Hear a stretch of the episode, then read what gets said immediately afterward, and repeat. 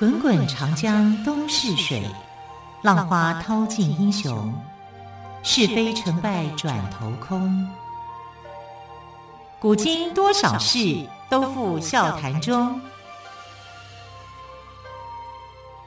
陪你说历史，汪培制作主持。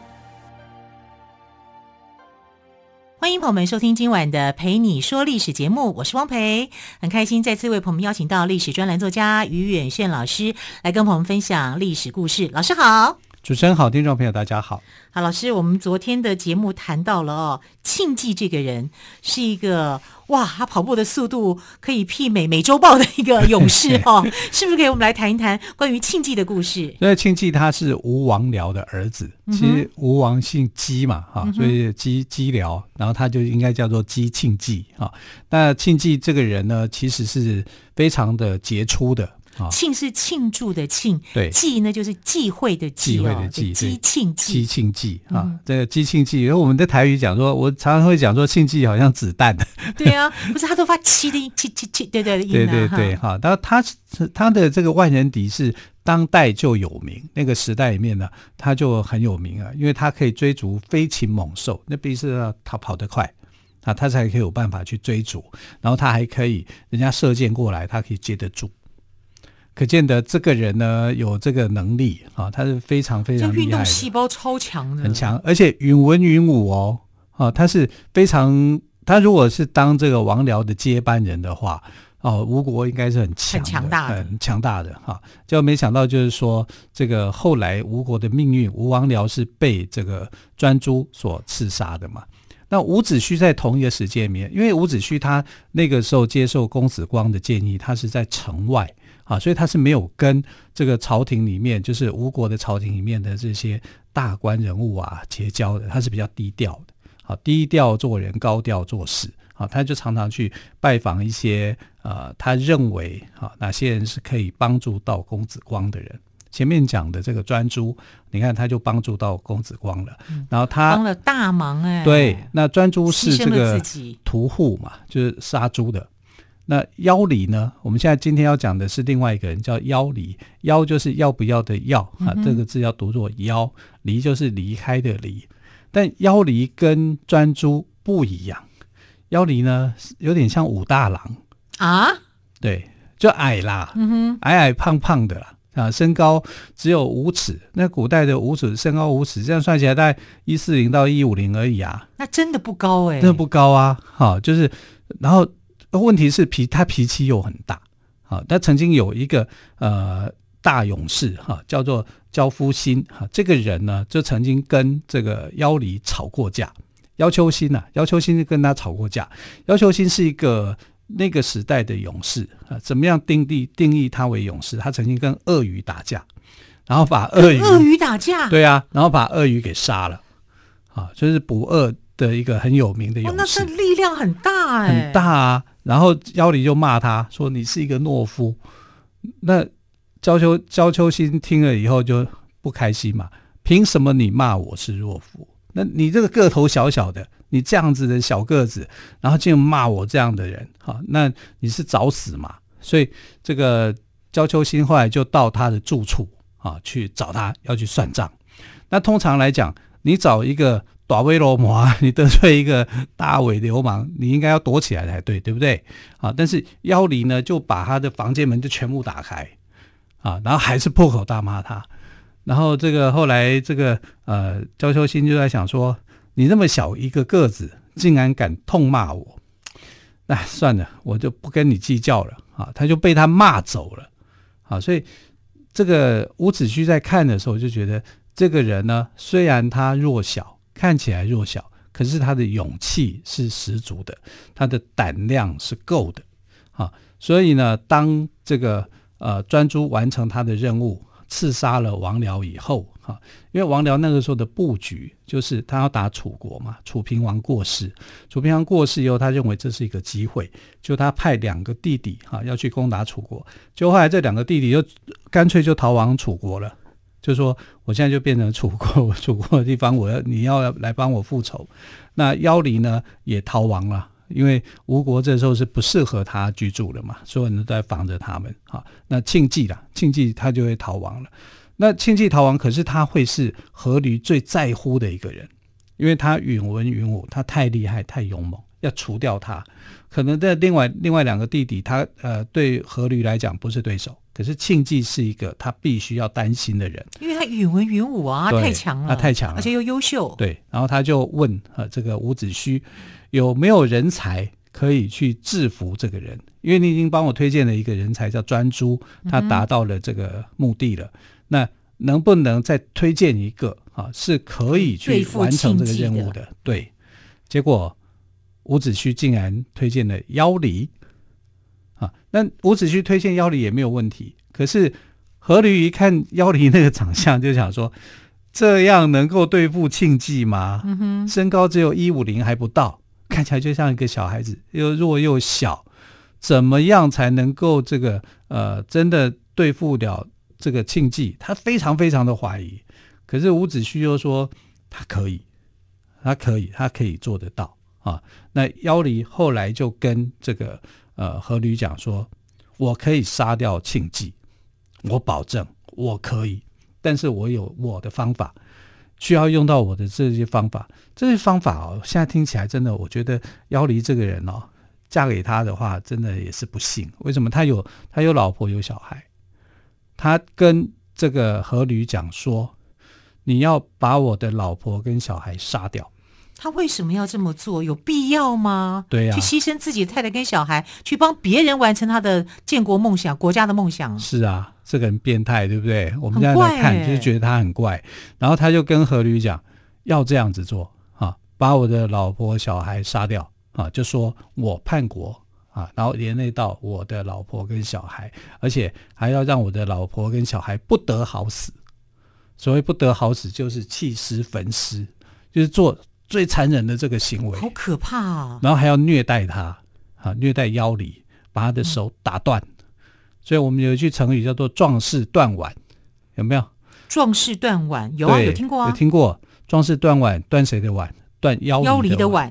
哦、这句成语就从他的故事来的。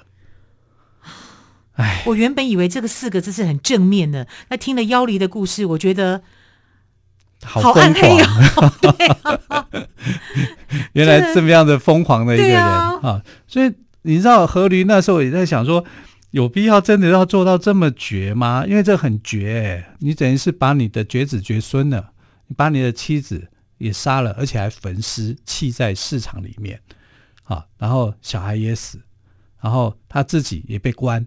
然后，呃，手腕也被打断，啊，然后当然他有，就是说要逃出去，因为逃出，他如果死了，他就没有人帮他去做这个事，他要逃出去才能去、啊、去找庆忌啊，对呀、啊，所以他就在做计划做这样的事情，这就是苦肉计了，苦肉计，嗯、可是也太苦了啦，啊，就是赔上你自己的身家性命，那你要的是什么呢？像专诸，他会要的说，我帮你做这件事情可以，可是要把我的后代。啊，我的家庭照顾好，那我觉得这样还比较合理。对呀、啊，因为我是为你卖命。那邀离你，你为为这个君主卖命，你竟然你的依托全部都没有了，妻子也死了，孩子也死了，你自己手臂也断了。对，那你，那你要你要什么呢？这这很奇怪，对，对不对？但是有没有打动庆忌呢？有啊，因为。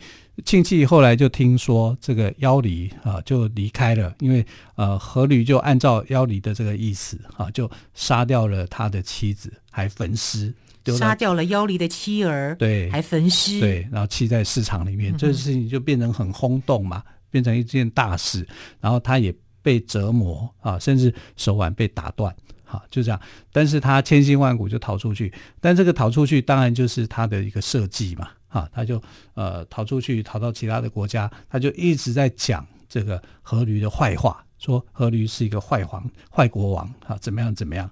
那这个对庆忌来说，他就会同情这个人，他觉得说你的遭遇我很同情你，哈，那我要不要照顾你？他等于是伤残人士了，嗯哼，啊，然后他又又做这种多做这么多的事情，那庆忌一定要去照顾他了。啊，因为因为庆忌认为这个人对我没有威胁，他个子小，而且他就他来讲，他是一个被害者，对，他是被害者，被害得很惨、嗯啊！所有人去收集他的故事，收集他的情报，都会觉得阖驴对这个人太不好，残忍，太残忍。啊！所以庆忌没有那个任何的想法，他觉得你跟我是一国的，我来照顾你，我来照顾你，而且他真的就是体身体比较弱的这一型的人啊，他就照顾了妖离啊，对妖离是非常非常照顾的，呃，但他没有想到说。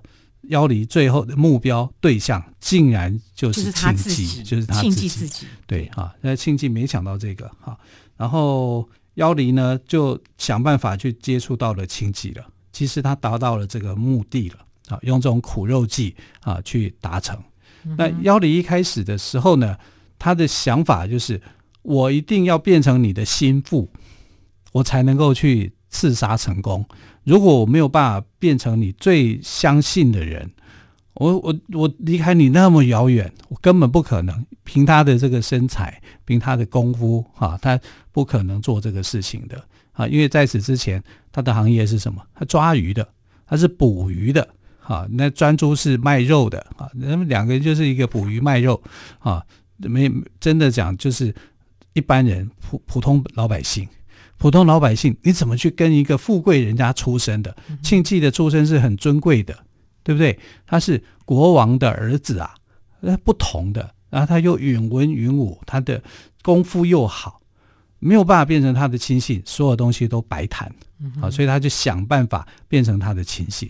我想庆忌他应该根本都没有想过哦，妖离所做的所有的事情，一切都是为了接近庆忌，并且呢要找机会行刺自己。那么庆忌呢对妖离又非常的照顾，因为在他的眼中，妖离是一个弱小的男子，又是残障人士，而且是一个有力的见证哦，因为可以控诉阖闾的罪行哦。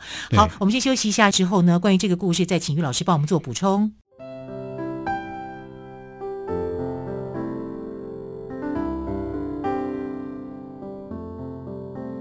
听见台北的声音，拥有颗热情的心，有爱与梦想的电台，台北广播 FM 九三点一。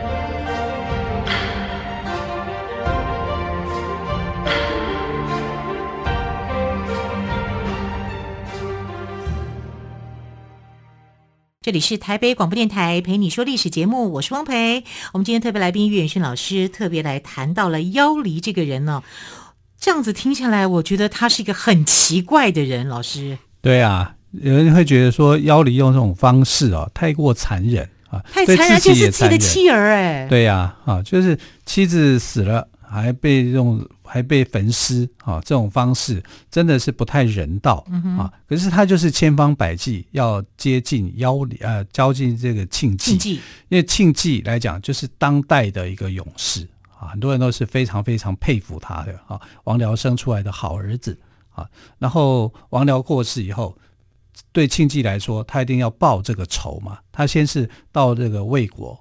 然后在魏国训练了一些水师、水军啊，要来这个报复啊，就是呃带着战船啊，要去找吴啊这个现在的阖闾算账啊，这就是吴国，对，要对付吴国。那他知道妖离的故事以后，一开始当然就是将信将疑，可是仔细看他的伤口，对呀、啊，他的手腕是被打断，打断的，打断的，壮士断腕嘛。啊，这是成语从他这里来的。他看到他的伤口，看到他这个人的身材，他其实就放心了。这个人不可能是刺客，而且绝对不会威胁到庆忌本人。对，对啊，他他是放心的，就像王僚一样，他也很放心啊。我身上穿着那么多的唐甲，那么多护卫，吃个鱼而已。对，那我哪知道有人哪知道主厨会来杀我？对呀、啊，那你现在怎么知道说一个伤残人士会来暗杀他啊？又那么弱小的一个人啊，所以他根本上面来讲，他是同情他的遭遇啊，认为说这个你的遭遇我可以同情你，而且我还可以拿来当做是一个宣传啊，让我的这个讨伐吴国的时候就更有说服力。而且他是带着一点同情心的、嗯、啊。然后久了跟妖离相处，我觉得庆忌的心肠是很软的，他软的啊，他真的是心肠很软的。然后他从这个妖离的故事里面同情他，然后呃，因为他也会去训练哈他的一些士兵一起去作战，然后从这个工作里面呢、啊，就变成了说，我不但同情你，我也关怀你。